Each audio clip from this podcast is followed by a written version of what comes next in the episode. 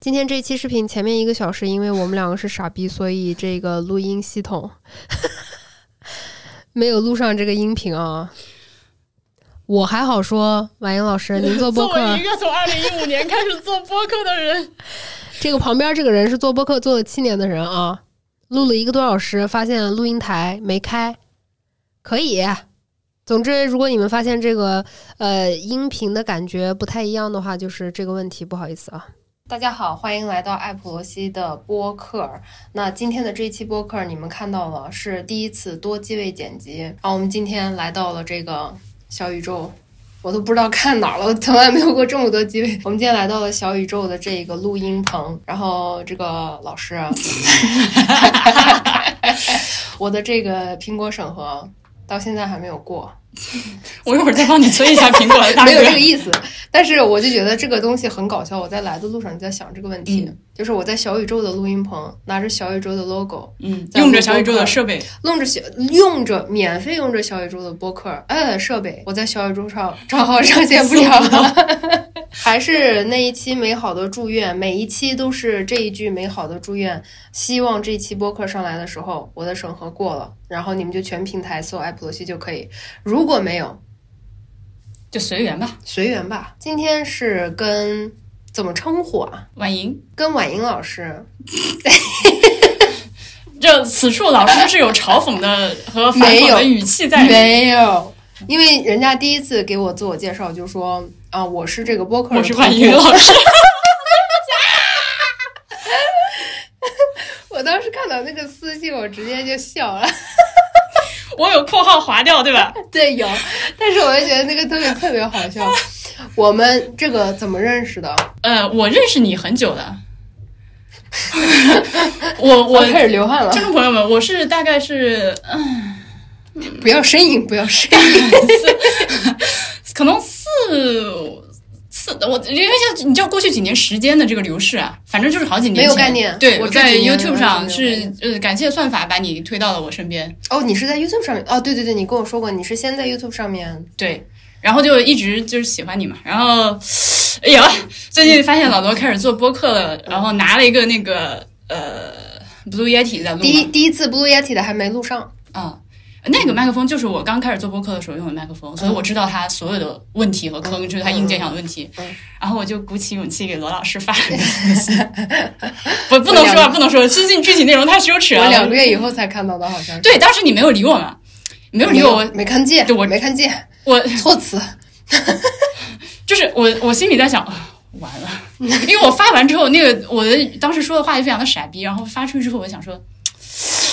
就立刻后悔，然后想完了，丧失了一个 potential 朋友啊！这个世界上有一个我很喜欢的女人，现在我在她心中是个傻逼。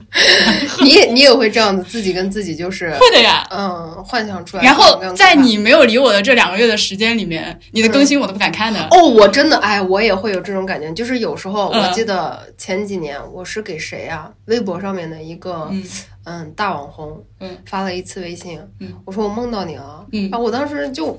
对不起，当时年少无知，但是我没有想到人家大 V 给我回复了，他说哈哈梦到我什么了，我特别激动，然后回了十几条，然后那个时候微博好像是已读可以显示的，然后 已读，然后已读不回，然后我的那个梦的内容又特别的尬，嗯，然后从那以后他更新我不敢看，我就取关了。因为我就是真的是自己幻想出来的那种，都不是 disaster，是 catastrophe 的那种感觉，一模一样的心情，是的。但是呢，后来就有一天，突然间我的这个微信这个 notification 上面有个哎好友加一，点开看，哎，艾普罗西，好的朋友，加上。这个这个故事其实是这样子的，就是我当时不是刚开了小号嘛。然后呢，我在手机端，我并没有登录我的小号，我只是有视频要上传的时候，去往我的那个小号上面电脑打开登一下，然后再后来我就发现，我不是有两个手机吗？我完全可以一个手机登 B 站一个号呀，因为电脑端我根本就不看私信，我登完了上传了这个视频，然后我就退出，然后就登大号了。然后有一天我就想起来，我说，哎，那我就往我的苹果上面。去登一下这个号，发现两万条私信 没有，就有一些三无的广告啊和你的私信，然后说你好，我是播客的头部。想拿这个反复鞭尸，这个太好玩了。我强，我再次强调一遍，我后面一定有括号狗头或者括号划掉。它有它有括号划掉，但是这个是一个事实。嗯，你本来就是头部呀，这有啥不好承认的呀？好的。然后就这样加上了微信，嗯，然后加了微信了以后，我就感觉你是全天下，你咋感觉要吐了？呃，没有没有，我就感觉你是全天下最 nice 的人，因为我感觉就是我当时你说你，因为你有博物志嘛，嗯，然后我去搜了博物志以后，我就惊到了，咋的？是我不敢想的一个程度呀。是哪方面？数据还能是哪方面？哦数据各种数据，百度出来的数据，然后我去各各个的平台去搜索订阅量，包括收听数，都是我遥不可及的，就是很仰望的一个呃，数据。哎这样吗？还好，博物志是呃。好，那个太那个来自艾弗罗西的频道的朋友们，请允许我简单自报家门一下。我我是一个做播客的，然后我现在呃有一个我一个人，但是假装一个公司的一个机构，它的名字叫做 小黄鱼南京小黄鱼文化 小黄鱼播客。呃，小黄鱼播客旗下有这么几档节目，一个是叫做《博物志》，它是从一五年开播的一档关于博物馆的节目。但是呢，如果你想抱着学干货的目的来，你千万不要听这个节目。我们还是大部分的时间是一个比较自由的闲聊，然后中间会聊到我们看那些博物馆的一些内容。呃，然后还有一个也是我一个单人的节目，叫做《哈利波特》啊，咽口水，它是一个 专门讲《哈利波特》系列小说的播客。嗯嗯。那个我就完全不感兴趣，听因为你不看，我从来没看，不看哈利波特小说，嗯，呃，然后，但所以如果你是哈迷的话，我还是非常推荐去看的，因为其中我，sorry，听的，你看看，只暴露了紧张，因为其中我花了很大的篇幅是去做他现在中文那个翻译版本的纠谬，因为他其实翻的时候。有很多不可预见的问题，可能你前两本书翻的时候不知道，哦，原来五六本书里面会有一些其他的伏笔，所以会翻错一些东西。哦、对，呃，然后还有一个呢，是我最着重推荐的节目，叫做《蒙台傻利》。对，他是我来做制作人，但是我的好朋友默默，呃，他是我们国内。哎，我这个推销，他是我们国内唯一一名，唯一一名就是呃在职的呃从业经验五年以上的，有这个国际 AMI 协会认证这个六到十二这个证书的，呃，以及有这个教育学硕士学位的唯一一位蒙台梭利的小学阶段的老师。哇塞，非常宝贵的资源。对，呃，他现在这个节目已经做了两整季了，是他基本上所有的节目，呃，大部分节目是他的单口，然后其中有一些采访的嘉宾也是呃其他阶段的蒙台梭利老师。对这个节目，呃，不要以为它是一个育儿节目就不听了，它其实你去。呃，里面内容我觉得是很治愈的，能够帮助成年人更好的了解自己是怎么长成现在这样一个大人的，从而放过自己，怎么长成现在这一种 狗狗样子的。因为我比较羡慕他的地方是，我觉得他的这个学术上面的道路就已经很神奇了。首先，北外是我从小梦想的那种学校，就不敢想，只能梦想。嗯，然后您上的是北外，这还好吧？Given choice，我可能会报别的学校，因为我当年高考分数比高考就是比北外的分数线超了可能大几十分。就是我当时看到报完之后看到北外分数线的时候，我想亏了，老娘亏了！我那么努力做那么多数学改错本，我那几本本子回去全做了。我我好像我记得我听过这期节目，就是你对于这个您出生地这个成绩啊，对对对对对对，凤凰女的非那个。对不起，rent，这来自小镇做题家的，就是对于自己分数线过高的那个抱怨。就是那个婉莹老师会特别在自己不自知的情况下无敌凡尔赛。我记得我们俩第一次见面的时候是去看那个康定斯基的展，然后我们俩在那看画呢，在那个艺术馆里面，然后看着看着他就说到他小时候画画，然后意思就是这个画画的成绩各种各样的比较好。然后我就很自然的接了一句，我说啊，那你后来为什么不画了呢？嗯，然后王英老师说，啊，老师觉得我学习太好，画画太浪费了。而且他说完了以后，就真的是很不在意的，就去看下一幅作品。我现在很想弄死那个老师，我非常后悔，我好想学画画。然后当时就才感觉到说，原来高阶凡尔赛是这样的一种感受。因为不是因为你去上北外，其实是这样的。北外这个学校啊，哎，正好最近是不是要报志愿？我同学们，我跟你们说啊，我不是很建议报这个学校，因为语言是通过我我因为我们俩都是会好几个语言的，对吧？嗯。呃，我觉得通过自己学习的经验，我认为你不需要上学去学。你上北外的话，如果是从大一开始学，我是我当时是法语系啊，还有其他各种小语种，嗯。你不需要花大学四年的时间来做这样一件事情，除非你的人生志向是我要做这门语言的，呃，文学方面的研究或者是翻译，嗯，不然的话你完全可以自学，就是你自任何你花自己的边角时间自学出来的水平，呃，是根本没有问题的。你这个四年还不如花在学一个 好找工作的 专业上，而且学法语的话，呃，像北外的，我们那个男女比例非常夸张，班上二十四个人，四个男生。然后来招人的时候，就是男的不管有多水，就是先要走；女生多么牛逼，就是你先等等，就这样。火已经上来了啊！啊，是吧？对，女孩子的话，你可能是不是像我这样就去非洲了？呃，学法语的很大的出路是去非洲。嗯，我大学一毕业就去了阿尔及利亚的一个中资企业，在那边的建筑公司当翻译，就是中英法三文的这样的翻译。呃，现在回看呢。我是绝对不会再做这个职业选择的，因为它从职业上没有给我带来任何的经验，但是是一个非常有意思的人生经验。对，而且遇到了很多很渣的人，很迷幻的经历。就是我对于这个 翻译啊，不能赞同的更多。嗯，因为我也是职业做翻译，当时说的是这个现场的 admin，那其实就是一个翻译加打杂，哎，就这么个活儿。嗯，然后。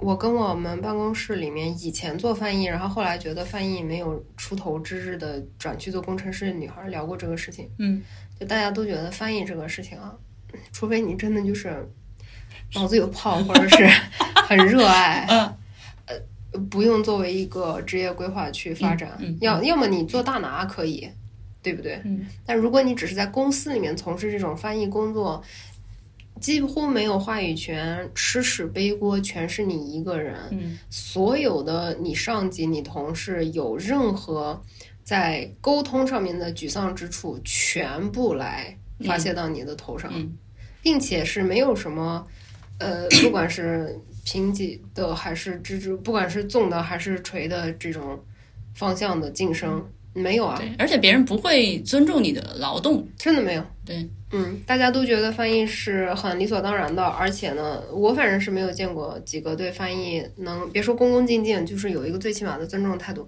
我记得以前在三星上班的时候，我看着最可怜的是，还不是我这种翻译，我这种翻译还是在那个。鄙视链的没有到最你在会议室里面给老板翻译的那种吗？还是怎样？我大家都是就是会议室工地都有，但是问题就是呢，我还多了一门英语。嗯，最底端的是那些朝鲜族的小朋友，他们是中文跟韩文嘛，那那朝鲜语是他们的母语嘛，所以朝鲜语就是很流利的。但是就是我们现场那些他们英语不好，然后这就导致了他们在那个翻译链的鄙视链的最底端。了解。所以我们大家聊的时候都是，哎，怎么聊的这么远了？不好意思。你说到这个，我那我再顺便插一句好了，就是为什么辞职这个事情，好像在博这节目里面提到过，就是呃有多么不受尊重呢？就有一天我正在睡午觉，领导打电话把我喊醒，因为他们和这个当地的这些大的中资企业关系都非常的好，互相都是一直在走动的。就那天中午去喝酒，呃，我领导给我打电话说，你过来帮忙倒酒。你没有手吗，领导？你的手断了吗？然后我就继续把电话挂掉，继续睡觉了。没过多久就辞职了，真的是超生气。这个还有类似很多这样的事情。对对对，我也记得。呃，因为我当时刚进三星的时候，我是在一个美国公司给他们做安全质检嘛。嗯。所以我们相当于是他们的一个大外包而已。嗯。大外包就只有一个问题，你做过这个，你很清楚，你就是要招待客户。对。招待客户，你就是要有酒局，嗯，要有酒局，你翻译必须到，嗯，不然我们公司经理是个美国人，然后我们上次韩国人聊啥，对吧？嗯，然后我就得去，我并没有，我并没有把这个现场改善多少，就是在喝酒的时候，翻译是更加的可怕的啊，因为他们聊的那些话题就是尬聊，而且会聊一些很奇怪的低三下四。我跟你说，真的是烂。嗯嗯，我火又上来了。我懂。而且这个当时当时自己都并没有意识到的这种职场职场性骚扰，嗯，很多次。然后我记得有一次是我们的那个部长，他就是打车的时候。嗯，毛手毛脚，然后就意思就是让我跟他上车一块儿走回他家。嗯，然后我我当时我这个良民妇女啊，当时啊，现在已经 现在已经走远了，现在会弄他，现在已经走远了。嗯，当时就是也有男朋友嘛，然后并且也是第一次做这种全职的工作，然后就吓到了。嗯，那肯定吓到了之后就是。很紧张的说啊，都不可以，不可以，然后我要回家了。然后从第二天开始，那个部长就开始找我麻烦，就是找到了在专业工作内容上面他已经没有办法找麻烦了。之后呢，他就这个是真人真事儿啊，因为我们的那个外包商在一片儿那个厂房，然后他们三星的那个是离我们有一段距离的，没有水泥路，然后经常下雨，然后就去一趟三星的办公室真的特别难，嗯，又脏又累。走走，可能单程要走个十几二十分钟。嗯，然后呢，他就开始，因为他们三星非常的智障，就是那个时候我们已经都是要电子化办公了，他们还是要什么都要纸质的，所以每天的日报要纸质去给他们拿过去。然后他日报开始挑不出来毛病以后，他就开始说我的日报的文件夹。OK，然后日报的文件夹换了两次以后，又说我日报文件夹上面的韩国人在那个纸质文件很喜欢贴那个。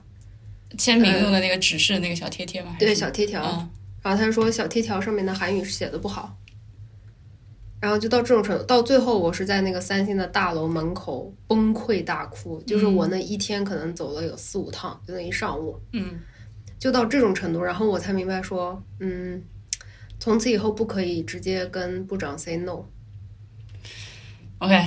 然后饭局的时候就要撒娇。嗯。就在被 部长对，就就在就在被骚扰的时候，被性骚扰的时候，还要撒娇，就是要我懂我懂。啊，这个这个我当服务员的时候有很多这样类似的经历，对，就那个客人喝多了之后，他是直接手就整个把你抓住的那种，嗯嗯嗯，哎呀，那我把你的臭手拿开，啊，对，大概是那样，嗯，然后叫你去私下叫你去喝酒的时候，绝对不能说我不去，哦，好的吧，而且你这个还是真的很吓人。对，而且一定，他们很爱叫你去喝酒的，就是私下叫你去喝酒，在没有不是我们招待的场合，私下叫你喝酒。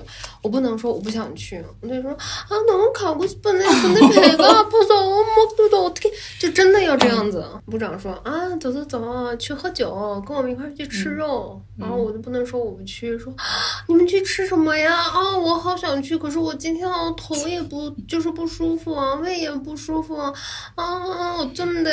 然后就，然后部长就要说啊，괜찮 아， 괜찮 아。 老罗的长期的听众和观众朋友们，现在必须要靠脑补来还原当时这是一个怎么样的景象。对啊，我当时，然后后来我就 再后来到上海那段时间有过，嗯啊，韩国的就是公司的 offer。嗯，我就是去你妈！真是，就我发誓，我这辈子不在韩企上班。但是这个只是个人的一个极个别的一个情况啊，并不是说所有的韩企都是这样的。好，说了这么大一圈，总之就是您在努力把这个 跑题绕回来，想要把它努力绕回来。你努力几次，你就会发现。算了吧，算了，绝望的放弃。对，anyway，我一般都是硬尬插回来的，因为我知道我绕不回来。好的。然后这个我的新节目栏目的名字叫艾普罗西他的朋友们。我在节目开始了三十分钟以后，终于说到了啦。我我以为你要说直接就说老罗和他的朋友们。我为啥是老罗呀？老罗是罗永浩呀。对，因为你知道老罗的公司叫老罗和他朋友们。For real。我不知道，我反正是没有太 get 到大家为什么叫我老罗。Anyway，不要再跑题了，不要再跑题了。就是我叫 April，所以我叫艾普罗。艾普罗和他的朋友们，在我不知不觉的情况下，我觉得我已经发掘出来了这个栏目。因为我是有一次跟小白，正好他在我家玩周末，然后我们就说到婚礼的这个问题。嗯。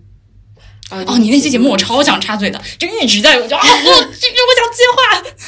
然后我就发现说，哎。哎，我周围这种就是比较不正常的。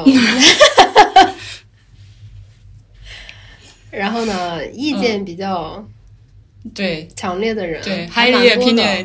对，就是对，就是表达欲比较强的人，还真的挺多的。嗯，然后我就把这个开发成了一个栏目了。嗯，然后这个也是受到您的启发，因为第一次马英老师他来上海，我们俩见面的时候，嗯，那会儿是看完展还是吃完饭？然后我问你你要干嘛？你说我要去见网友去。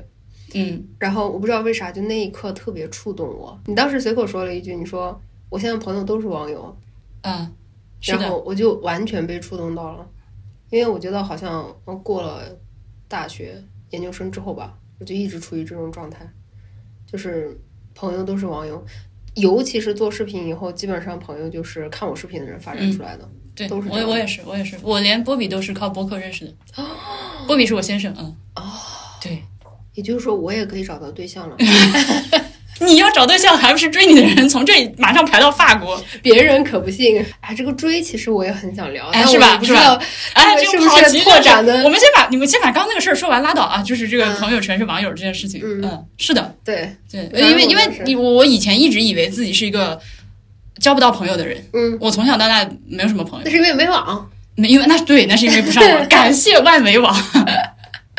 对，尤其是自己做了播客之后，那个它就自带筛选机制了，就世界各地的朋友都会出现，突然间就出现，然后你就发现哦，原来像我这样的傻逼也不是，我也不是一个，我没有那么孤单，我没有那么寂寞。对 对对，那就我感受真的太深了，包括我跟小白是在江南听雨，我们学校的论坛上面，嗯，也算是网友。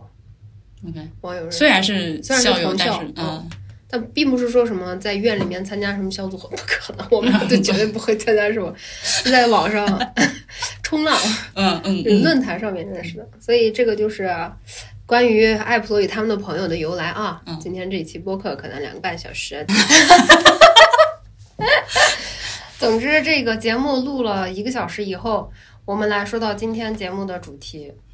我就是昨天自己上厕所的时候，嗯，我忽然想到了一个词，嗯，泼妇。你是在拉稀吗？对，真的。来，大姨妈。嗯，好的。对不起，是太直面意义上，因为我大姨妈的时候肠胃会变得非常非常脆弱。啊，我也是。啊，就一直不停的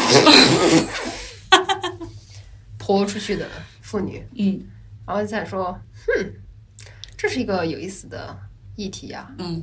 完了以后，我把这个百度打开，我搜索了一下泼妇。百度百科上面啊，泼妇讲凶悍不讲理的女人是泼妇。嗯，然后呢，这个 在百度百科、百度知道的第一条里面，哎，我觉得你这个 research 的过程非常的 fascinating。你居然选择用百度知道来研究这件事情，我觉得每次看百度知道是最好玩的。嗯，而且在百度知道上面能排第一名的，我真的是觉得很。好，电脑打不开，换手机，我们再来试一下。很幻妙，幻妙。我觉得 fascinating 的点在哪儿啊？它竟然还有一二三给你列出来了。他在百度知道上面，答案第一，他说泼妇具有以下特征，啊，一大特点是当众和别人对骂，嗯，当众骂街就是泼妇。嗯哼，check box 我。就我我槽点多到我已经，然后 然后他说啊，还还有具体以下特征，你跟他谈一件事儿，指责他在什么地方做的不好，他就抓住你的一些细节发起攻击，就认为我在冤枉他，奋起攻击，证明你才是不对。哇，写这答案的人人生发生了什么？泼妇不会是认识反省自己有没有做的不好的地方的。我爸写的这个答案。然后第二个是蛮横不讲理，有时候还给你来点损招。第三知识太少，第四歪曲事实，第五那个左顾而言他，第六没有证据给别人扣帽子，第七固执，第八挑拨离间激化矛盾，第九当面埋汰对方。一般来说呢，说一个女人泼妇，就是说这个女人很没有教养。OK，所以我当时看完这个百度知道了以后呢，我去搜索了一个关键词，嗯，男人没教养。然后我想看一下百度知道对于男人没教养有没有一个定义性的词呢？没得了，没有。嗯，男人没教养是什么呢？真性情啊！我想 想有鸡鸡是吗？不不不，我想有我想有男人，然后给他生三个孩子。我想有鸡鸡是真的，尤其是在高速公路上很想上厕所的时候，就你也可以用月经，哎，月经杯可不可以啊？月月经杯不行，因为它下面是那个兜住的嘛。但有那种就是女人紧急尿尿专用。我现在穿的纸尿裤。不不不不，是它是一个漏斗，然后你把它塞进去吗？不不不，罩上去，然后它这里有一个管子出来，怎么着呢？坐着尿尿就是 like，就 就 like this，就像平常油壶的那种漏斗。哎，对对对对对，你就。可是那个冲力很强的时候不会，那真的 catastrophe。你这期播客前面要打多少 tag？你想想，你那个就是量比较大的时候啊，那个我有的，我用过好几次，就是是真的可以，不会呲开，不会呲开。你控制一下你的流速嘛，控制流速那你就把它摁紧，然后控制它流速就可以。但是。但是还是比较难，因为在开车在外面的时候，前面随时有摄像头这样，还有抓拍，你要那种你要摸胸抓拍的那个事情，你还记得吗？如果我在那边尿尿，不小心被抓拍到，也是很尴尬，被被人传到网上，我就红了。呃，对，anyway，我说到哪里了？如果有鸡鸡的话，如果有鸡鸡的话，就有个有个矿泉水瓶就可以了，这是我想要鸡鸡的时刻。矿泉水瓶我也一直都会纳闷，嗯，它那个水流量难道真的会能控制到？因为你知道，就是去医院做体检的时候，嗯，尿杯子，我永远都是尿一胳膊，too much。然后，然后尿尿一胳膊出来了以后，最绝望的是一般三立的那个，呃，什么三立，呃，公立的三甲医院，嗯，对对对对对，没有香皂，什么都没有，没有洗手液，对，然后出来以后就说。清水洗洗尿，然后就回家了，恶心的要死。所以我一直对这个就有很大的疑惑，是怎么能精准的，还能真的要继续在屎尿屁这件事情上继续吗？就是啊，不要，好好，可以，可以。不，你可以，你说，你说，开玩笑。啊，就是算了，太恶心了，不说。要说吗？我说完，你考虑一下减不减吧。就是你知道，我们国家还是这个蹲厕比较多嘛？因为蹲厕的时候，经常会发现大家就是尿在外面，尤其女厕所就，然后。男人们是不理解你为什么会尿在外面这件事情的，冲力大呀，他们还不了解外尿在外面 哦，对他们 knows everything about 尿在外面，但是女人是如何尿在外面的呢？是你知道你的那个结构啊，你是有两片那个 肉，然后它会有的时候，如果你前面坐的时间比较久，或者你在正好处在某个姿势，然后它就充当了一个导流。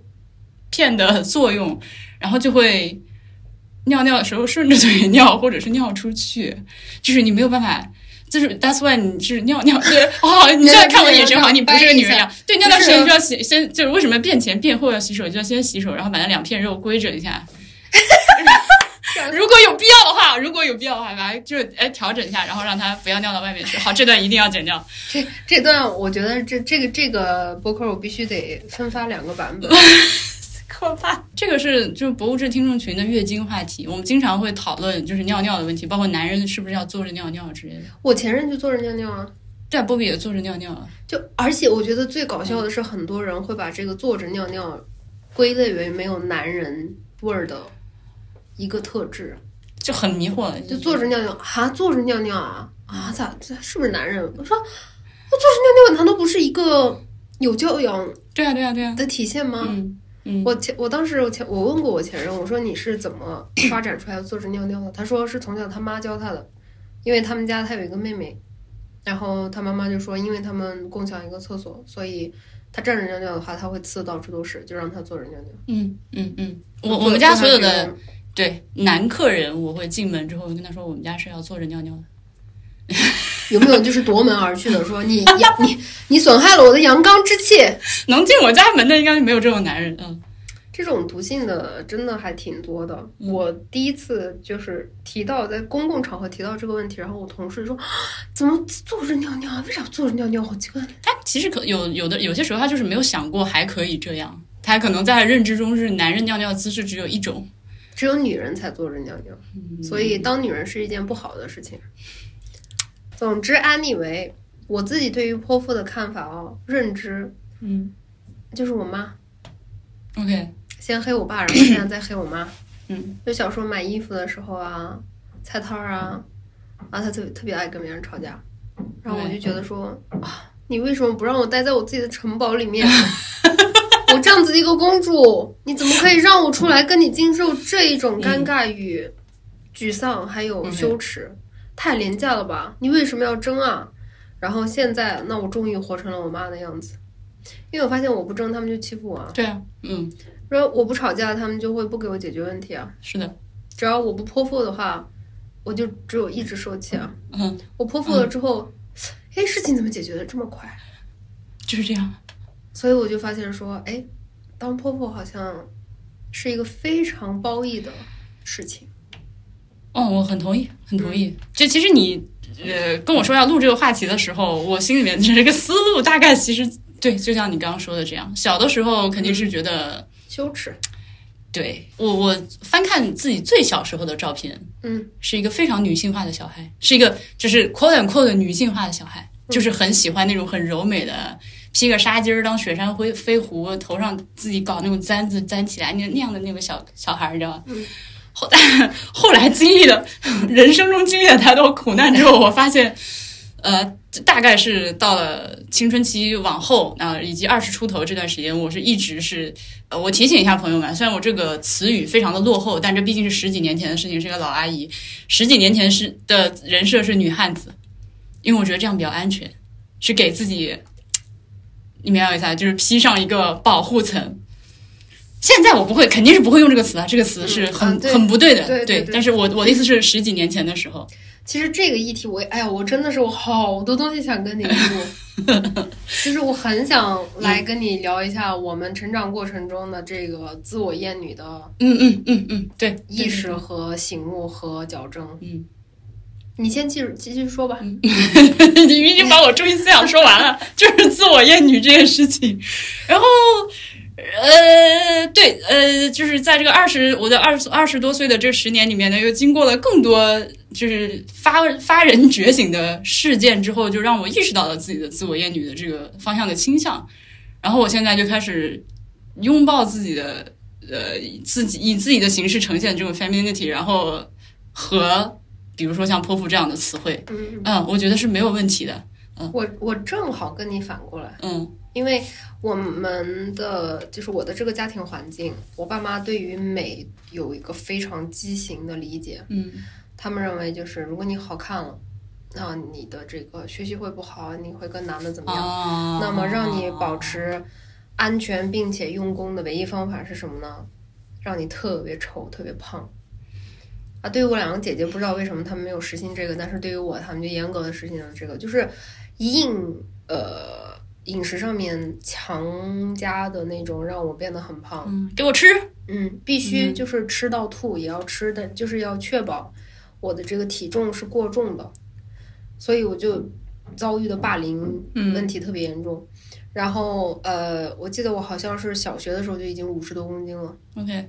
然后呢，头发是绝对从小不能留长头发，没有我没有经历过长头发，嗯，而且去剪头发的时候，每次都是我爸带我去剪，然后我爸会跟那个剪头发的人确定的说要剪男孩子最难看的头，就是都不不都不是剪男孩子头，嗯，是剪男孩子不好看的头，什么赤木刚宪那种吗？反正就是这样子，就是耳鬓鬓角。嗯，不留，然后这边往上推，OK，很丑的那种。然后衣服是不可以买衣服，嗯，因为我姐的衣服我穿不上嘛。纸巾呢？纸巾还是要。然后就是因为我爸妈是这个某国企的嘛，然后某国企就是在这种野外上班的事情很多，就有我们有那种工作服，嗯，然后天气热的时候我都是穿工作服，这个被我们同学嘲笑过很久。嗯，因为那都是别人爸妈上一线的时候，嗯，嗯就是家里面我们叫劳劳保，劳保服啊。我上高中的时候还要穿劳保服，因为我妈不给我买羽绒服，所以这种极度的压迫和我认为是虐待吧，在这方面就导致了我上大学终于有了自己的这一个自由，包括我大一开始打工有经济。收入了之后，嗯，我开始买的就是我自己自认为理解的极度女性化的东西，防水台这么高的高跟鞋，而且都是要豹纹的。我有就是大一的时候是极度迷恋豹纹的一个阶段，嗯，黑纱丝袜，嗯嗯嗯，然后露半个屁半拉屁股的那种短裙短裤，然后各种各样的衣服啊，然后就开始要留长头发，然后要烫要卷要这了那了的。呃，所以我跟你这个正好是反过来。也是经历这么长时间以后，后来冷静下来了。现在对这些，嗯，极度女性化的东西，并不会就是嗯一无止境的去追求。嗯，啊，现在穿这种稍微所谓的 tomboy 一点的东西，也不会说有太大的负担。我记得我大学的时候就会，只要穿这种东西都会紧张。我发现了，我到现在穿这种稍微。男男生化一点的衣服还是会有不舒适。上次去杭州的时候，我那个衣服穿不成。我看到那个视频。然后就借了小白的衣服穿嘛。然后小白的衣服就是很明显的那种比较男性化的那种衣服。然后我是真的穿了以后就非常不自在，然后会有那种害怕，感觉要受伤的那那种感受。嗯嗯。所以我当时我就觉得还愣了一下，我就说哦，原来这个影响到现在还还有。我本来以为我已经就是不在意了啊。所以这个东西，我觉得，尤其是女生，不管是像你那样经受社会的毒打，还是像我这样先经受爸妈的毒打，然后 经受社会的毒打，反正就是我感觉每个女的都是打来打去，太难。马云老师开始哭了，就是慢慢的自己在这样挣扎的路上。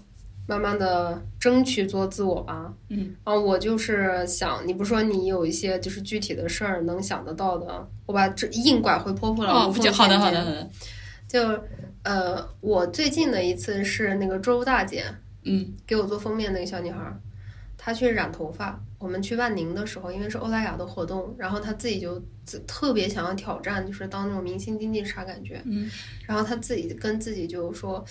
哎，既然当明星经济，我是不是不能顶着一头那样枯发去？人家欧莱雅就是做美发的品牌的，然后他就想去做个头发，结果他被人忽悠了。我们俩其实这个拍了一期，但是中间四十分钟素材丢了，就 OK。然后 我们他当时就是去万宁之前，他去那个理发店啊，Tony 老师就真是特别坏，那个店真的特别坏。再加上他对于漂发没有做什么功课，他本来就是想去剪一个很飒的那种。很男性化的那种短头发，然后那个老师就说剪不了。我当时我就说咋个剪不了？对，你是长了钢丝吗？剪不了。还有头发能剪不了的？他就说人家说，哎呀，你这个头发沙是沙质的，什么沙发的发质这了那的，剪不了。然后最后他就已经没有办法了。第二天要去万宁，他就说，那你说我能干嘛吧？嗯，那他就说，那你就换个颜色。会显得比较好一点，嗯，然后这个上了漂色机以后，按理来说我自己在家自己漂头发，我都知道你十分钟就要去看了。他这个漂色机上到人没有，然后他烧到那个头皮已经抓的，嗯，痛，嗯，耳朵也已经那种烧的那种灼烧的疼痛的不行了，他才去叫的人。所以我估计可能得有个半个小时以上吧。然后这个呃后脑勺这一块儿这么厚。全部烧没了，就剩下发根这么一点了，估计就从发根那儿上的。嗯嗯，总之他就是这么厚一层头发全部都烧掉烧没了。嗯，然后呢，他在梳的时候就一把一把的掉，他发量确实特别多，然后他就很惊奇说：“怎么会那么多头发掉？”然后人家说：“哎呀，你这个发质不好，漂一漂嘛，不好的头发都给漂掉了，这是很正常的。”你当时在吗？我不在，我在能让这种事情发生？你在对啊，我觉得你如果在的话，再剪不了那，再剪不了那一步就已经早都我操，我报警了。然后他就就被烧的乱七八糟的，然后头发那个颜色上的也是没上好。嗯。然后第二天见我就在地铁口直接就那他那天迟到了，然后我在那嚷嚷嘛，我说你再迟到啊，怎么了？不说话了，怎么怎么的？然后他眼睛一下就红，他说你今天别说我了。我说你咋了呀？他说你看我这头发，他一转过去我一看。然后当时我们因为要去万宁了，来不及。我说你别管，我说从万宁回来，你这卡里面充了多少钱，我给你拿回来多少钱。你这做头发的钱必须拿回来，不可能不维权。然后我们下了飞机以后，两个人拿着行李箱，就我说一一天都不要耽误，直接去。去了以后我就站到门口，然后他们就说：“哎呀，小姐进来坐。”我说不进。因为我在这种就是泼妇撒泼的现场，我觉得要跟大家一定要说强调的一句就是，请你们千万观察周边的环境。就是虽然，嗯，当泼妇我觉得是好的，维护自己的权益是好的，但是现在的社会的情况，一定要保证自己的安全为先。我当时为什么能这么告呢？第一，我是看了它里面外面两个摄像头。所以，如果说他们做任何伤害我的事情，摄像头会拍得一清二楚。然后第二个呢，是那个理发店在新街，哎，不是新街口，呸，新街口是南京是吧？呃，北京也有啊，呃，陆家嘴那边吧，好像是。然后在一个商场的 B 一，然后正对着扶梯，嗯，很好跑。然后扶梯旁边呢有厕所，还有保安。真的想得很周全。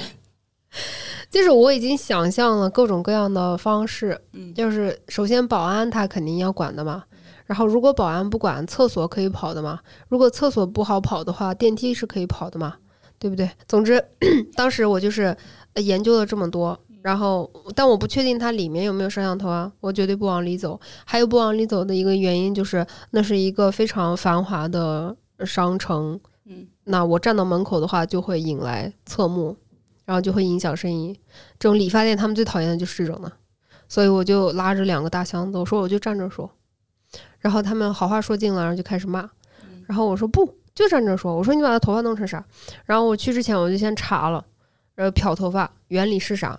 然后我看我说你看原理是这，然后材料我相信你们这这么好的店不会用什么不好的材料吧，对吧？那原理你们这么好的店不会不懂吧？那唯一一个原因就是人工。你们的人工把他的这个头皮呀、头发全部都伤害了、损害了，你造成的损害，你现在怎么补偿？因为他们刚开始说啊，我们这个充的钱他充了三千，啊，我们充的钱没有办法。对，而且他是特别特别葛朗台那种人，你让他花三百块钱，他都是打死不花那种人。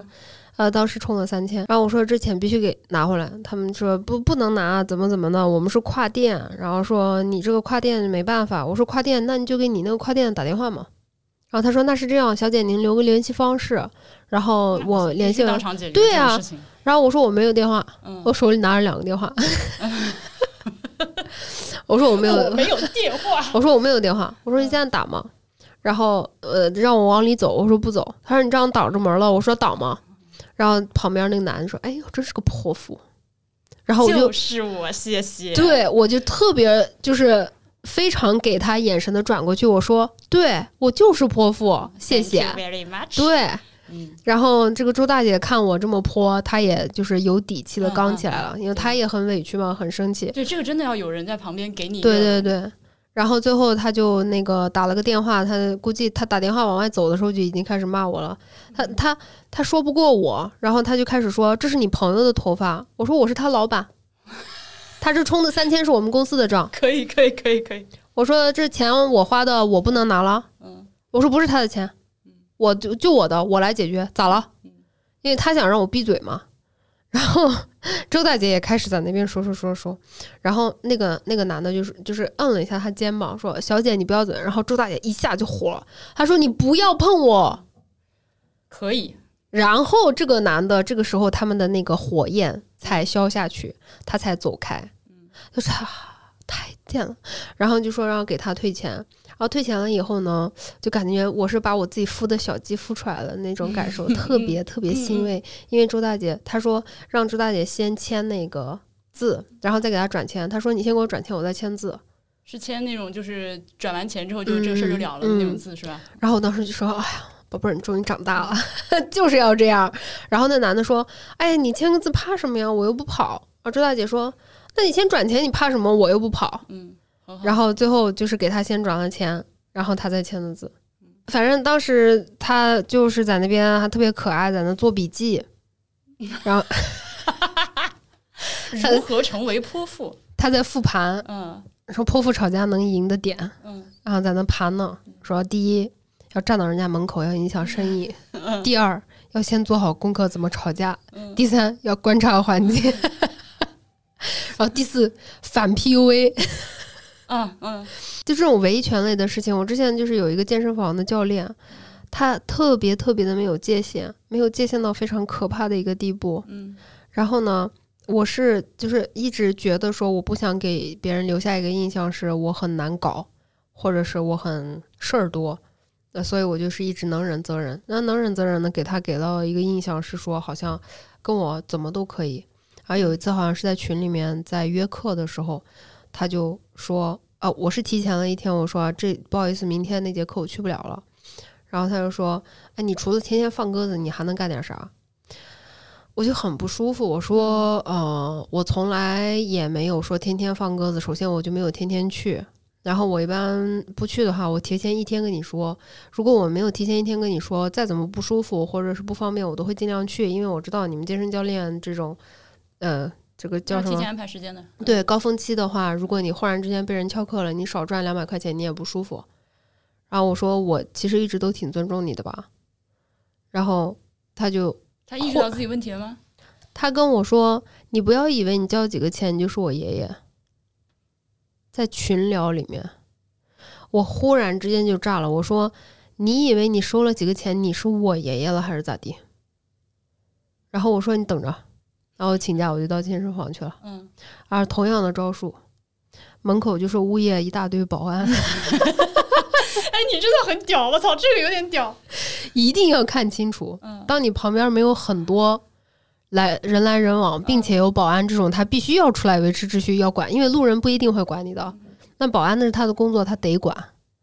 所以我看到有很多保安，然后我就在门口，我说今天这事儿解决，退课。注销，要么你把那个教教练开除。然后他就说啊，你里面做。我说不做，你就现在给我解决。然后旁边就有教练说，哎呀，美女，你是不是来月经了？都啊。听众朋友们，我现在的白眼是已经在脑袋后面转了两圈回来。你是不是来月经了？这句话，我告诉你，千万不要讲。妈的，还还还说的是那种自以为自己特别幽默的。你每个月那几天了，是不是啊？对我每个月那几天都是想把你小屌子捏碎的那几天。然后就说，哎，我给你买饮料。我说不用你给我买饮料，我自己买得起饮料。退钱。他就说，他说你往里面往里里面坐里面说嘛。然后我说你不要对我动手动脚的。嗯。然后我一那样子，他们就觉得说，哎呦，泼妇，对不对？当时说又开始给我编说，啊，我们区域经理出去开会去了。然后我说出去开会是吧？你打电话。他说我没他电话。我说你自己没有你自己区域经理电话没有？我说那你们投诉电话是多少？来，呃，这么大的一个连锁健身房肯定有嘛。我来打投诉电话，我给你查区域经理电话。然后我说我今天已经请假了，我班不上了。我这份工作我辞了，我天天站到这个健身房门口，我也要把这个事情解决。然后他说啊，你们这边退课的话会有百分之十。我说合同上面没有给我说是教练侮辱学员有百分之十的收费。你把你的那个合同百分之十的那个给我拿出来，是教练的错还能这样收百百分之十？那我就我就钱嘛不在乎，我今天就要来讲道理的。然后那个女的就是 就一直在这样子。然后我说你把你经理叫来，然后。呃，他们看到我实在是太泼了，那个去外面开会的区域经理就从 B 一层走上来了，然后那个经理就立刻给我惩罚了那个教练，给我换了教练，然后做了补偿，给我延期，解决掉。我在听你讲这个故事的过程中，其实我脑中在不停的闪回我 很多类似的经验和以及没有这样做的吃亏的经历。对对对，就是没有这样做的。就是因为吃了太多亏之后，就发现妈的，真的只有这样才能解决问题。我那天看到一个，就还又想跟你聊的喜欢的 YouTuber 是吧？有一个是呃心理医师，他就是会做一些这种名场面的解析嘛，就心理学上面的解析。然后他就说到了这一点，他说关于这种泼妇啊，他说我们在这个，我还不敢说。Patriarchy 的这种社会环境里面长大，那么你作为一个女性来说，你就是被忽略的那个，你你一直在不停的被忽略，你一直在不停的被无视，然后你的声音一直在不停的被他们当做听不见、看不见，你是不存在的。然后当这种给你带来的伤害累积到一定程度之后，你就会爆发。当你爆发了以后，他们就会用女性的负面刻板印象来形容你。为什么你这么情绪化呢？为什么你这么抓马呢？但是这一切都是有迹可循的，没有一个人会在没有任何前提条件下忽然之间就炸了。我见过在这种没有任何前提条件下忽然之间炸了的都是男的。好的，自己个人生活经验啊，个人生活经验，所以怎么说呢？但是就是直到现在，嗯，当这种泼妇的经历当场的给我当下的给我的感受还是很难受的。对我，你会不会回来之后在脑全身发抖？对，要一直复盘，晚上还晚上睡觉，忽然想起来就说，当时我要是那么说就好 对，那句说出来应该会比较好。我怎么不说那个呢？嗯，那就会一直复盘。然后我连小学的事情到现在都还在复盘。天蝎座的吗？这样是不是算黑星座了？白羊，白羊座是一个莫名其妙的会回想很多狗事情的白羊座。Anyway，我我也是白羊，我也想回想，但我那个记忆力不太好。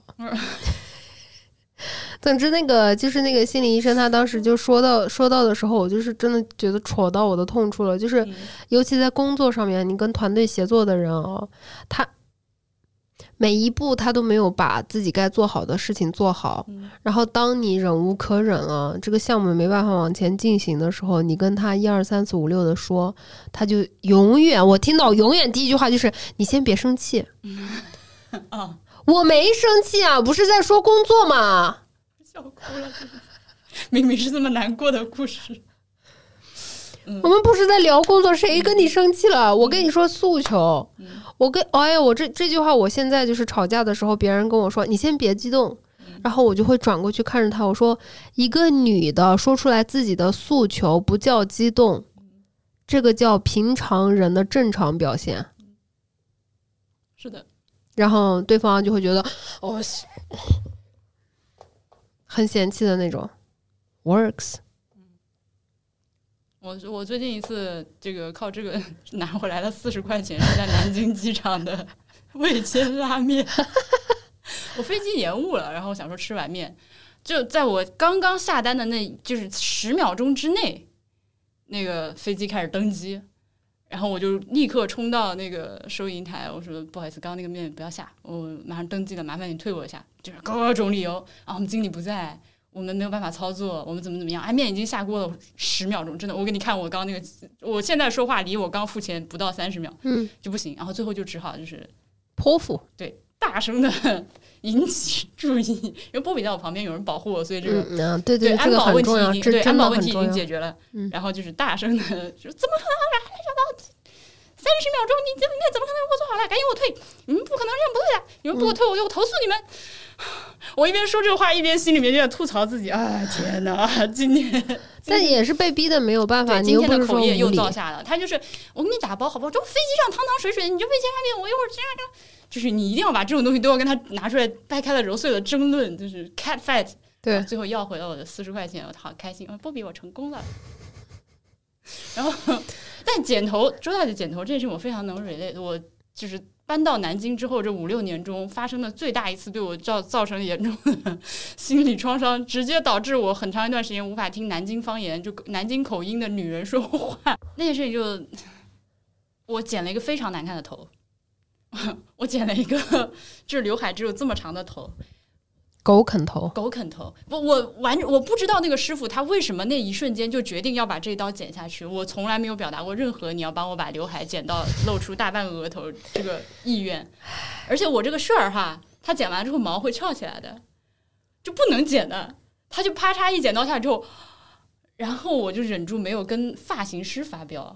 嗯，我当时就是修炼还不够，我就是。试试图说服看着镜子里的自己，嗯，好像这样也还挺可爱，是不是还可以？然后就 就剪完头走了，然后一出理发店的门我就后悔了，然后一路上都在难受这件事情，非常的痛苦。然后波比说：“那你不要，我们去看个电影散散心吧。”然后看完电影，我依然是很难过。那天晚上回家打车，暴雨，呃，到了小区门口，旁边有个大姐骑电动车过来，呃，她没有开车灯，我没有看见她，然后我开门撞到她了。但我开的很慢，然后我撞到他的一瞬间，我立刻道歉。但是他可能是因为下雨，他带着雨披，他没有听到。嗯，然后他就开始疯狂的骂我，就是立刻开始喷各种，你知道？哦，我在之前那个情绪已经极其不好的情况下，就立刻崩溃了。然后我就把这边门关上，从另外一边下车，然后下车之后我就抱着一个逃避的状态，那个态度就抱紧自己站在路边，我一句话也不想说，我不想跟你有任何的交流。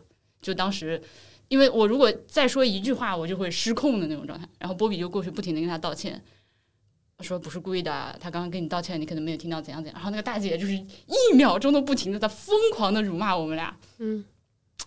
然后这个时候，朋友们，这个人生经验的坑千万不要动手，千万不要动手。这是我和波比花了一千块钱得买来的一个教训。嗯嗯，然后在派出所搞到半夜，赔了一千块钱。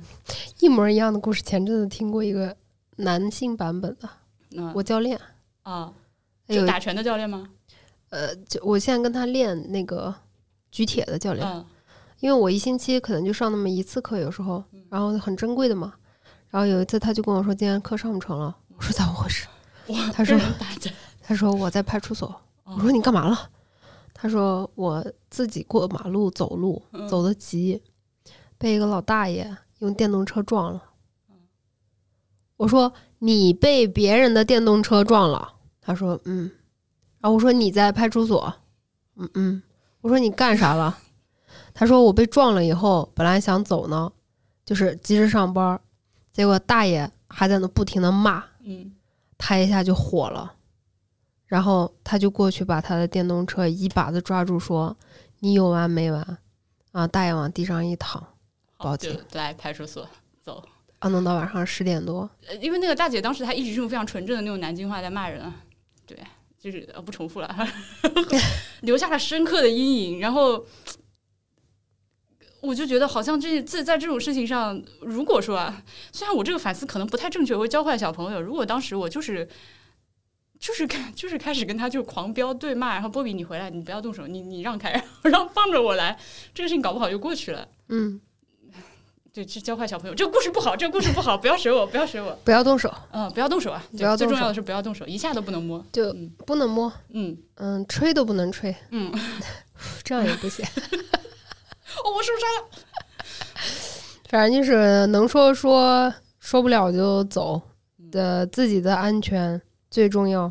对，然后你有没有经历过那种啊？你刚说了，你你经历过，就是，但我有一个比较极端的故事，是在上大学的时候遇到一个跟踪狂，然后就是那种非常电视剧、非常非常电影情节那种很搞笑，就是你在学校超市里面买个买个随便买个什么东西，一回头货架背后有一双 眼睛的那种。然后那个人很可怕，那个人大概跟了我，我不知道，可能一两个月吧，就在各种地方出现，在教室走廊，在食堂，在超市，就是他尽量不想被我发现，但你有时候就是背看，你会有点，我听的毛骨，就是我背后开始痒了，不舒服了，对，就是这样一个人。然后呢，呃，呃，当然了。这个这个是我的推论啊，我不能百分之百确定给我打骚扰电话就是他，但是 还能是谁？呃，那个时候我们是没有手手机，就还是大学宿舍里面那个电话，年代感真的是五个人共用一部电话的年代。哎，有一天晚上大家都已经关了灯准备睡觉了，电话打进来，然后正好是我接的，他问我你是不是谁谁谁谁？我说是，呃，请问你有什么事情？然后那边就开始放 AV 的声音，然后。天哪！骂不骂人？这种时候是不是直接 就这种话就得出来了，是吧？嗯，你是哪来的？我给老子放这些东西，因为就类似这种话吧。呃，反正我骂人骂还挺溜的，就然后就一串就是各种，然后他就说：“哎，你怎么这么没素质？你一个女大学生，为什么骂人？你为什么会骂人？”然后哎，我当时就觉得，哎，这个事情好像有一点神奇哈。我跟谁说理去？然后就我就把电话挂了。他当时哦，我想起来了，他问我你是不是谁谁谁的时候，呃，他问我你是不是呃你们法语系今年的奥运会的志愿者。呃，他从那个上面，他应该是三号就是获得了我们当时那个志愿者登记的就信息，然后得到了我的电话号码，然后打过来了。对，真的是变态。你你还有那个心智是能骂？我反应还蛮快的，当时真的就我唯一的一次反应比较快的。不，我觉得就是在我我自己和我自己周围的人聊这种呃这种性侵犯、性骚扰的这种例子的时候，我我可能是去年还是前年开始，嗯，才会有意识的纠正自己的那个羞耻感。就假如说这件事情换到我的话，我会在那个羞耻、害怕中去世。OK，包括在公共交通工具上面被男性骚扰的时候，我都是第一反应是就是那种心脏沉到胃里面的。那种害怕和难受，我跟我身边的几个女性朋友聊过这个问题，发现发现大家第一下意识的，哪怕是性格跟我很不一样的人，他真的骂了或者干嘛了，但是他第一反应、第一秒的下意识就是那种，然后都害怕，就是我们这种归因，嗯，又是那个 patriarchy 给我们洗脑归因，就是他摸我屁股，那肯定是我的屁股没站好，我东西没穿好，我这人不行。自己先自己当负羞辱，OK。而且在我这样子跟他们坐下来聊天分析，这是我们自己对自己的羞辱之前，大家都没意识到这个。说出来了以后，他们就觉得 是啊，我为什么要那么羞耻呢？明明做错事情的不是我啊。可能这点我我意识到的比较早吧。就是发生这种事情的时候，我非常理直气壮，就是你的问题，然后就开始骂。我是因为我爸。OK。就我爸是那种，呃，我记得我小时候碰到过唯一一个最恐怖的事，我当时是在我们家地下室的一个房间，呃，有时候会被允许去那边呃换衣服什么的。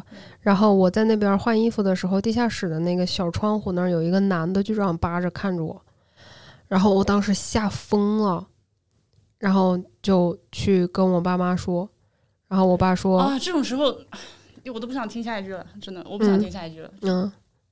而且是你你没有办法承受的那种侮辱性的词汇，就是这种时候，你的父母并没有说第一时间先站出来保护你，而是说，那肯定是你的问题啊！苍蝇不叮无缝的蛋。啊！我我鸡皮疙瘩，好生气啊！他他怎么找你不找别人？你想过这个问题没？我在单位有问题了，跟领导有意见。领导为什么就欺负你不欺负别人呢？都竖起来了，好生气啊！这种我在学校被霸凌，同学为什么欺负你不欺负别人呢？嗯，肯定是你的问题，对不对？所以我这个归因已经根深蒂固的形成了这个逻辑，就是说肯定是我的错。所以我从前年吧，去年开始，前年这一八年年底差不多开始，我才开始。非常的有意识的去强行的矫正我的这种想法，我开始穿一些所谓性感的衣服，然后在地铁上或者在路上被盯的时候，我再开始强迫自己说我没有做错任何事情，我也没有做就是穿任何不合适的东西，然后到今年发展为了我开始在观察好环境之后会泼妇。可以可以，就最近高频，因为最近天气不是热了嘛。然后我平常穿衣服，强联系，强因果联系，这是。对对，我我平常平常穿衣服，要么就是那个肚子露出来，要么就是胸部露的比较多。啊，有一次是下电梯的时候观察，平常跟我关系很好的我们那个保安，他他知道我名字，然后跟我关系好，我知道出事了，他肯定会过来。不，对不起，我的重点是保安会叫你英语名字吗？有另外的汉语名字。然后我旁边有朋友，然后一楼有摄像头。但凡这三个要素里面的一个没有，我肯定不会这样。但是当时就有一个猥琐男，我从电梯出来，他就这样，我操，就已经要。我当时我都想说，我说你要不来怀里，到我怀里来吧。我看你这架势，你想不想把你头埋到我怀里？然后我打他的这种时候，我可能会真的忍不住会出手的。我仍然第一反应是我看到他那样的时候，就是那种，然后就害怕，然后就很羞耻。然后我往前走了两步，我说：“凭什么呀？我什么都没有做错，凭什么我要这样？”然后我就回去，然后我就这样看着他，我一句话不说。然后我朋友不知道发生什么事儿了。然后我就看着他，然后他要上那个厕所，他要上电梯，我要走到他前面，我就这样看着他。然后那男的就可能觉得说是不是神经病，然后就在那按那个电梯的键。我说咋了呀？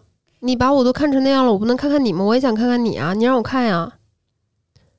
他啥反应？就就吓得说不出话来，他彻底被我吓到了。然后我说啊，我就走了。嗯，然后说完又觉得说我为啥不说干他爹？这个是为啥骂人的时候老是要说侮辱女的的词儿呢？嗯嗯，哎，这个这个是，哎，我我我们有一个那个女性脏话骂人互助群，嗯，就是我发现，我现在强行矫正，如果想骂操你妈的时候说干他爹。呃，但是这个是一个我这个这个这个问题我也考虑过，呃，你是以。侮辱性和伤害性为前提呢，还是以自己的这个女性主义的 priority 要搞清？就是不是说搞清楚啊？就是后来我们发现，我就经过女人们在一起集思广益之后，发现就还是攻击对方鸡鸡小和性能力差和和秃和肥之类，可能是比较比较好的，是吧？对，如果说你不想用什么“操你妈”这种词的话，对，就是这方面可能会比较直接引起他的不适。还有什么？呃，算不说了，不教了，不教了，这这这个这个不能教，呃，私下教，私下教。就我现在现现在就最起码啊，只要我我反正我先会看旁边有没有保安，那有保安了，你看我的人，比如说你你这样子这样看我，然后我就会这样走到你跟前，深情对视。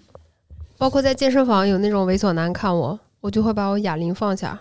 然后坐到他对面的器械上面，就这样看着他。一般，嗯，到现在为止，百分之百都是他们不知所措、惊慌失措、惊慌而逃。包括在青岛的时候，我去看音乐节，那这个环境我就不用说了吧，一百个警察在现场，我们排队买西瓜。我那天还穿了一个非常保守的 T 恤，它只是领口比较大，但是它是那种露肚皮的。然后我没有穿胸罩。然后前面那个小孩看着是个大学生吧，他就像一一直转过来在那看我的胸，然后看我肚子上有纹身。然后我正好跟法兰西我在说英语嘛，然后我就看着他，就是往他眼睛里面死死的我说 What the fuck are you staring at？然后他能听懂，因为我说完这句话以后，他试图要说哦呃什么？那你意思就是你想要解释吗？你听不懂的话，你不会有那种说想说话的那种感觉。然后，但是他还在看，哎呦，我这都，哎呦，我真的是服了，他那个眼睛还是挪不过去。然后我说，Stop fucking staring at me, turn around, motherfucker。然后又是艳女的，然后他，然后他就吓得。哦，就这样转过去以后，你就整个队伍他都是这样子，就是那个斜方肌借力的站着，他就不敢再转过来。那我肯定是人多，警察多，然后我当时拿的是工作证，我朋友的工作证，然后法兰西也在我旁边，所以我这么跟他刚。然后我后来回酒店以后跟法兰西讨论一下这个问题，就他就说，他说这个小男孩应该是从小到大第一次被女性还击了，嗯。估计回宿舍现在骂你呢，说妈的找女朋友绝对不能找今天那种泼妇。嗯，我你刚说的这种就是有问题，刚先怀疑自己。我目前是只有在亲密关系里面会这样，就路上遇到 random 的傻逼的话是可以直接反击的。我我知道我周围的很多人，他们的父母都是有这种，凡是你要在你自己身上找原因，嗯，这种洗脑的方法，嗯。所以，大部分人遇到这种事情，第一反应跟我一样，就是我是不是做的不好，我是不是穿的不好，我是不是走的不好，所以别人才会这样子对我。现在我就尽量的、尽量的、尽量从青岛回来，飞机上，我当时穿了我一个那个黑色的那个小吊带儿，然后呢。一路上已经被很多猥琐男盯的我已经烦了，我不可能每一个都说哎呦那那，然后我就把我的那个防晒衣白色的那个已经这么裹到胸前了，登机呢，然后那男的不是坐着呢吗？我是站着呢吗？然后他就让那嘴巴都张开了，在看我的胸，我都哎我防晒服都已经这样撸起来，然后我又 又情况判断，飞机上。我前面刚好有一个男空乘正在帮别人拿行李，然后我后面是法兰西，我说好可以搞，然后我就看着他，因为我是这样站着，他是坐着嘛，我就这样子抬抬额头，抬抬下巴，一直抬下巴，然后终于他意识到我在抬下巴了，然后他说：“啊，你坐这里啊。”他就站起来。他站起来以后，我说：“我不坐这里，但是请你不要再盯着我的胸看了。”我说：“你这么大的人了，四十岁、五十岁，你是不是没有见过女人的胸啊？你眼睛看哪里？到现在还学不会吗？”然后我就走了。然后法兰西就超级八卦说：“哎呦，你说什么？你说什么？你说什么？那个男的表情都快死掉了！你说什么了？”他说：“那个空乘也在看你，所有人都在看那个男的。”然后我说：“我跟他说的这些。”然后他在那边狂笑。嗯，就是现在会去这样反击了，但是只有在能保证自己绝对安全的情况下，去反击，对吧？唉，这种故事，我感觉我们都可以说出好多来，太多了。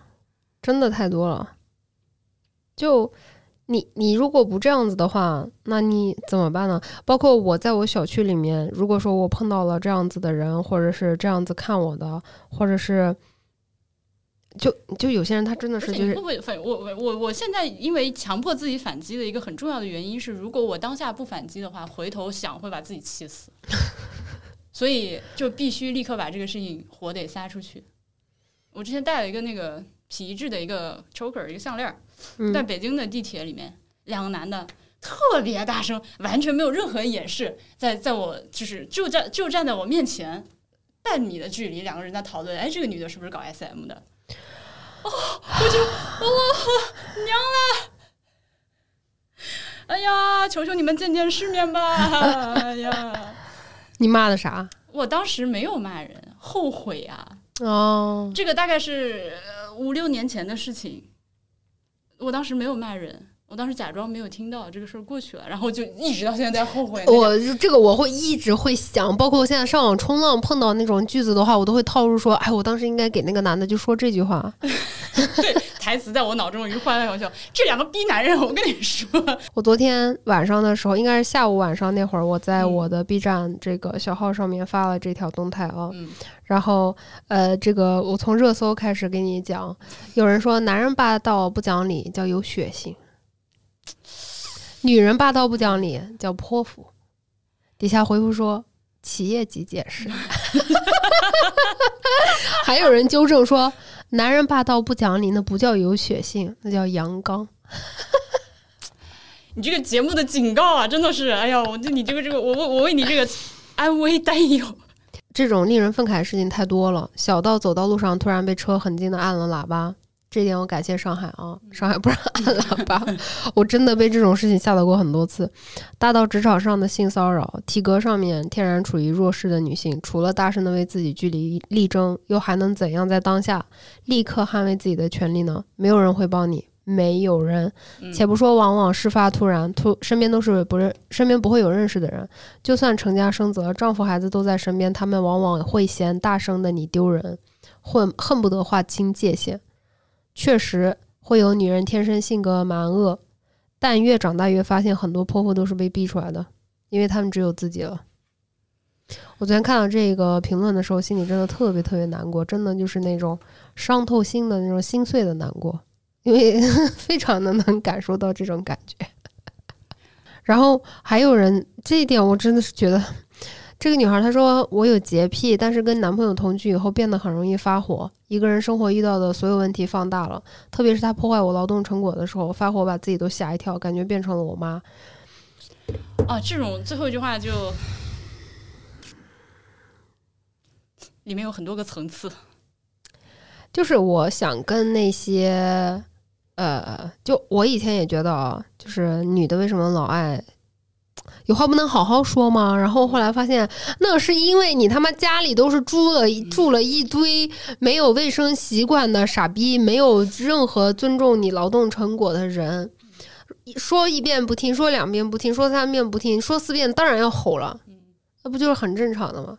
然而这种时候，我们在鞭打的，在惩罚的仍然是自己。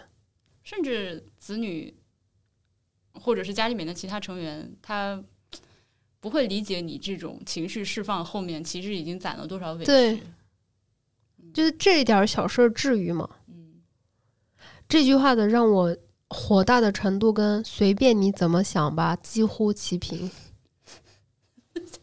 哇，这种 trigger 一个来 一个接一个，太……行了，不说了，随你怎么想吧。拉黑。我不想，不行。哎呦，我现在真的是听不了这种话，我现在这个耐受力越来越低，越来越低。录三个小时，最后十分钟素材可播，啥都不能，全部剪掉。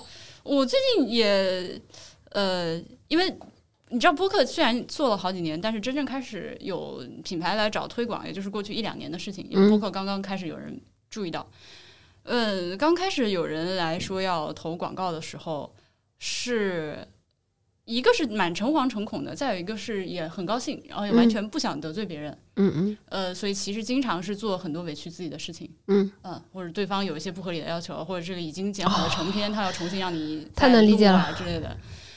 呃，在早一些发生了几次这样的情况的时候，我就说 OK，没问题，我配合。对，这个好像也不是什么特别大的事情，那你们觉得不满意，那我就配合一下。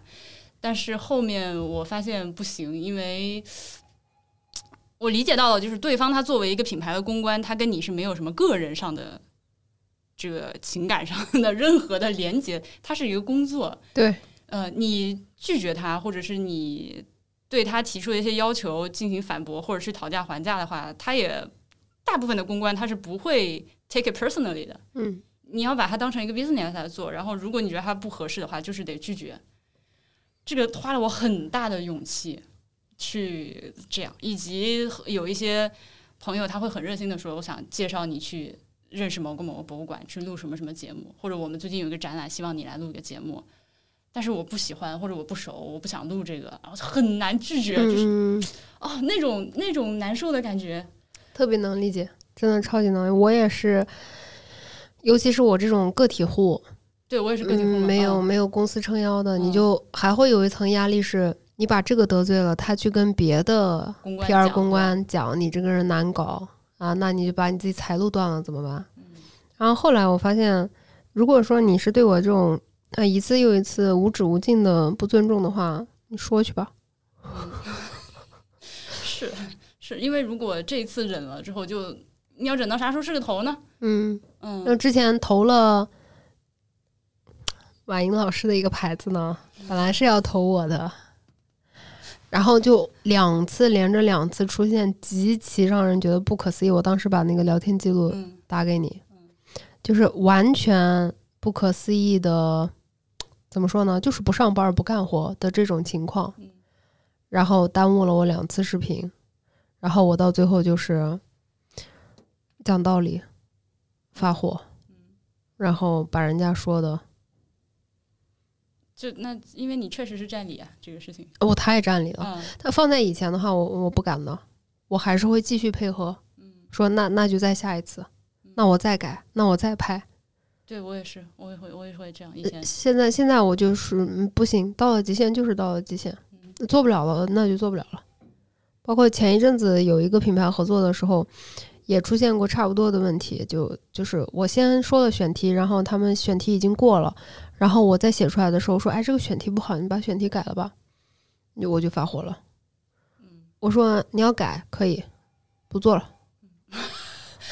我现在是在合同里面说清楚，能 就是修改几次，对，改几次。对，我也写的。你要最后，如果你要改的话，你至少要提前多长时间告诉我，不然的话我有权拒绝之类的，这一定要写。我我也写，但是他们会说啊，宝宝，拜托了，求求你了。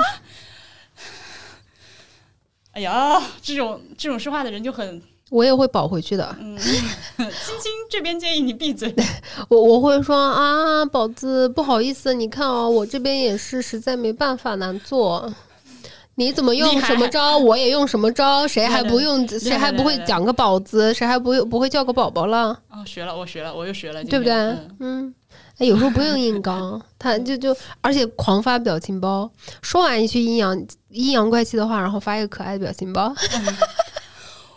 哦，我现在我听众们，如果你们发现我最近整个人的阴阳怪气程度 又上了一个 level 的话，那就是今天我的 获得我的成果成果。哎，我我真的是，虽然我也没有很骄傲吧，但是我就是因为我没有商务。那我所有的这些，就是通过视频，呃，获得收入的这些广告商单，都是我一个人从头到尾一个人去对的。那这过程当中就遇遇到的疯批实在是太多了。批，真的是疯批。所以到最后忍无可忍。我顺便我再再 再吐槽一个事情，虽然我这两天来上海，而且这两天上海活有一个播客的活动，但是我不会去参加的，因为就是有类似这种，也是刚开始做播客的时候，然后有人开始组织这种活动的时候，大家线下一起聚会见面，好开心，就是自己买机票也要过来参加的那种。但是随着现在播客所谓的有风口了，然后很多那个那个音频的大厂下下来开始做播客了之后，他们会模仿着当年的那些爱好者线下聚会的形式去搞一些活动，但是性质完全不一样嘛。嗯，因为你这个大家都是一些 podcast 的网友见面是一回事，那你作为一个品牌，为了宣传自己品牌的产品和发。呃，什么新的平台上线，你搞个活动，那你是品牌公关活动，嗯，那你总不好让我自己垫机票来吧，嗯，呃，对，没有，就是没有，就是他会不会要求你去提及啊，或者是发布？呃，他要要求我现场要，我要花几天时间做 PPT 的，我要发言的，我是发言嘉宾，分享一下自己这几年做播客的经验，邀请你发言，车马费都不报，没有。我就但因为上次搞了之后被我拒绝，了，他这次再来找我，我说你那你们这次请问有经费吗？对不起啊，我们这次是给想呃我没有的，我们是想给那个播客们提供一个呃平台自由交流的场域。我的后面我就我就跟着我就跟着小哥说了。但是我说我这个绝对不是针对你个人的，我知道这是你的工作，但是你平台这么高真的不行，这个不太行。嗯，就是这个这种拒绝也是我可能前几年说不出口的。我最近遇到了一个，但是我没有完全的拒绝，因为呃，这个公关呢，他说是就是他关注我，然后每当有公关找我，然后说是云朋友的时候，我就觉得完了，这个我没有办法阴阳怪气了，OK，对不对？因为你已经是，但你会甄别一下你是真关注还是假关注吗？因为很容很容易露馅儿的，因为我也遇到过很多这种啊，我听从第一期开始听，然后就发现啥也不知道。那他一般这就目前为止还没有过哪个人是假装是喜欢我的这种。好，所以但是呢，这这里面也有很多就让人觉得你在说什么？你再说一遍的那一种。那他是一个嗯民宿吧，就是做这种。然后呢，我当时就是说，他说呃不提供车马费。然后我就觉得行吧，那嗯不提供车马费，我就自己去吧。苏州也没有多远，也没有多少钱，就算了。然后开始给我发 brief，嗯，然后给我讲口播怎么播，嗯。然后我说哈，你是在哪一步拒绝的？我就问你发 brief 的时候，嗯，我说我跟你讲清楚，就是因为这个没有任何的经费。然后我去呢，如果我想拍，那是出于我自己的心情，我拍。如果我想提及我住的这个地方，或者是我去的哪个地方，我按照我心情我提。如果我不想提呢，我就会不提。如果说我不提会给你的工作造成困扰，我现在退票，我就不去了。嗯。啊，这个也是我最近才练就的，我以前也做不到，我现在是。嗯，我以前绝对是就。就我以前做过这种事儿，然后就最后吃屎。下一个评论啊，我也觉得特别有意思。骂小三的时候，谁还能忍住不当泼妇呢？我以前觉得哇，骂小三该骂小三，home wrecker 是吧？我们接受到的，不管是电影也好，是现实生活也好。但是后来我长大，我意识到一个问题，嗯，为什么骂忘了骂那个男的呢？这个小三在知情的情况下做这件事情不对。没有想给他洗白的意思，但是这个重点不是这个男的吗？哦，我现在连觉得小三都不不不太不，至少不能一概而论的骂，要先具体情况具体分析才能骂。我觉得小三跟我没有关系，我骂不着。我要骂的是我的我的伴侣。呃，对，伴侣我也不会骂的，就直接分手了。对啊，就是可能会坐下来问一下为什么吧。如果是一个相亲相爱的关系，OK。嗯，这小三这个话题非常的大和非常的复杂，因为我有过一些呃亲身经历，而且是那种非常血泪的。找过几个小三儿，后来就波比老师戴过几次绿帽子。波比没有，真的没有。然 后行吧，有有波比也无所谓。我前两天才问过他这个问题，我说我要是去跟小白脸玩怎么样？他说不怎么样，没有。他说不怎么样，那还能怎么样？他说。啊波比非常卑微的说：“你玩完了回家就好。”后面他，但他后面说：“那我也会去跟，我也会去跟小狐狸精玩的。”那那这就是就是 open relationship 吧？没有，但但但是我们俩当时呃呃说回去，就是是因为有一些非常就是发生在自己身上的事情之后，我真正的意识到了这个所谓的小三是一个非常复杂的事情。你可以把它用两个字来总结，但是实际上是非常非常复杂的。所以说，有些呃，那个尤其是骂女人是吧？那个女的所谓劣迹艺人，你只要当过小三儿之后，就再也没有办法。就每次你这个人只要在网上出现，你就是首先你是个小三儿，然后你才是其他的任何你的一切身份。哦，这个我就觉得很难接受。所以我现在对于小三这件事情的态度就是。对，就像我刚刚说的，至少你要先分清楚这个事情到底是怎样才能开始骂，不是说一切感情中的这个这个这个出轨吧，我暂时用这个词，不是一切感情中的出轨都是值得谴责的。都不说出轨是一件极其复杂的事情，它是有前因后果的。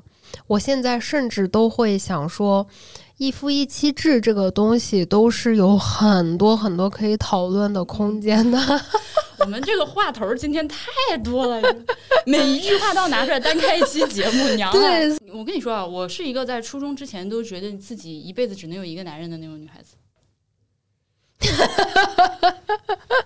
后来挑战自我，而终。我看到微博上面就是这个话题哦，好像是比较能够引起大家的共鸣，所以评论的话就是相对来说会比较多。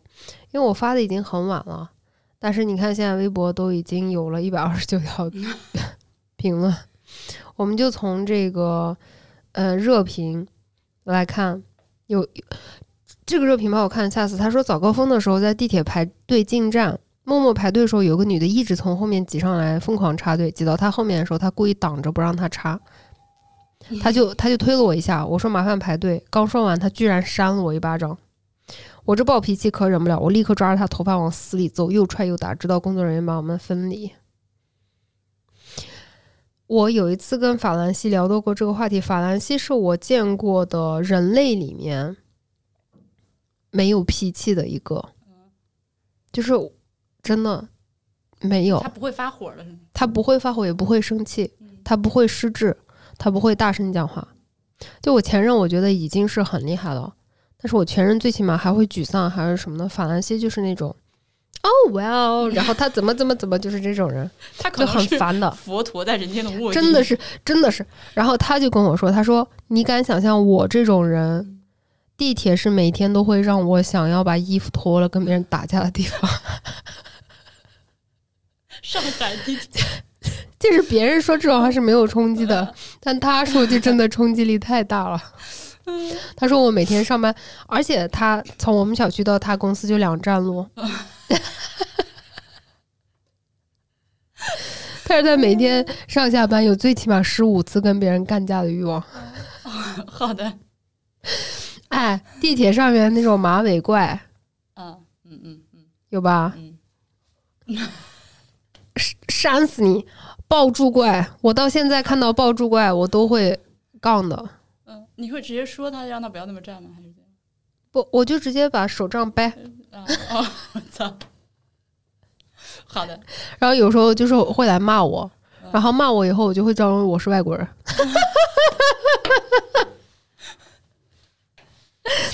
因为有时候骂他那个感觉，我会能感觉到那个 vibe 是我骂不过的，然后我就会假装听不懂。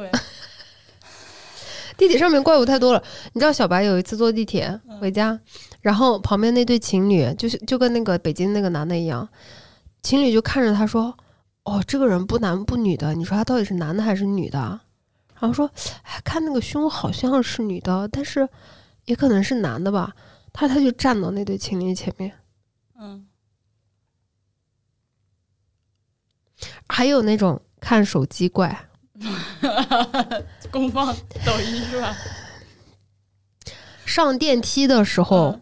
不知道在干嘛，自己磕了碰了，行李箱往后倒，嗯嗯嗯，然后踩我一脚，呃，不道歉，太多了，太多了，我天天坐地铁上下班，我现在就是别人如果不踩完我，然后我看他如果他不说对不起，我就说没关系啊，没关系，没关系，嗯，没关系，就说五六遍。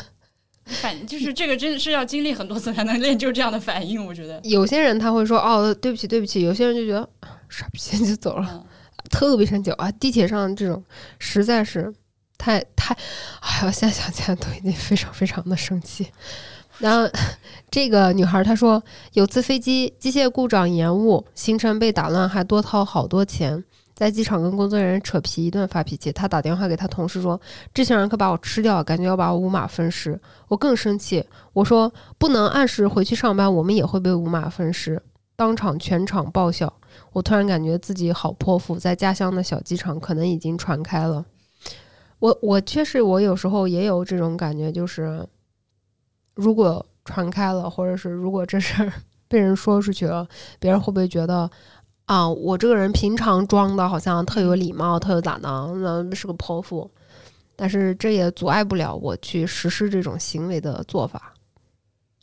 呃，传出去，你你不是你现在朋友不应该都是网友吗？对啊，说三次元的人对你有这种偏见，应该其实也无所谓吧。但是如果他们这样误解你的话，我还是会怕有就是网友看到我的这一面啊。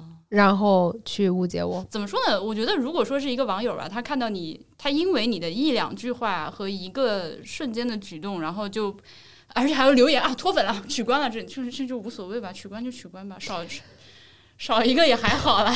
我我前两天跟一个新认识的一个博主，也是网友，嗯嗯，我们俩讨论过这个问题，他就问我，他说。因为我的这个关注的数量可能比他的稍微多一些，他问我，他说你看到负评的时候会不会还是有感觉？我说负评永远，你当下不管你之后怎么去消化，你当下看到负评的时候，永远都是一拳打在你胃上的那种，对，永远。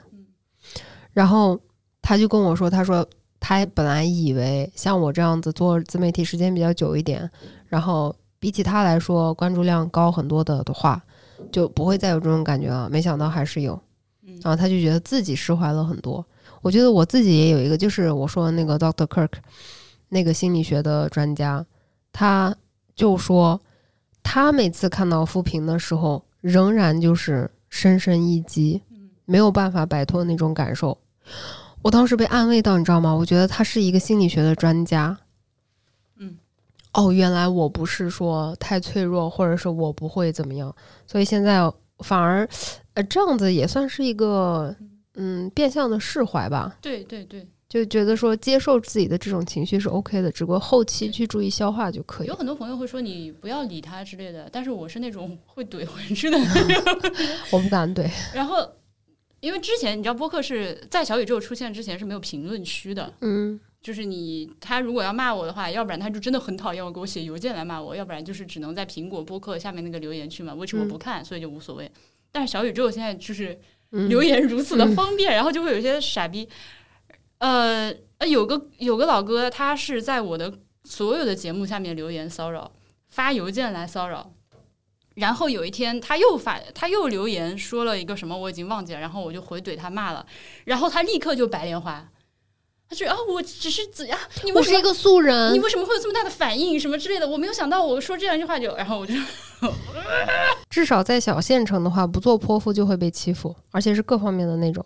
小时候觉得我妈我外婆脾气真大，长大以后觉得他们真的好棒。是的，是的，就是我们刚才说的这一种。哎呀，这个我也太能共情了。内心怼过无数次不讲理的人，嘴巴却特别无能。所以要练习，这就为什么我们还拉了互助群，就是要练习。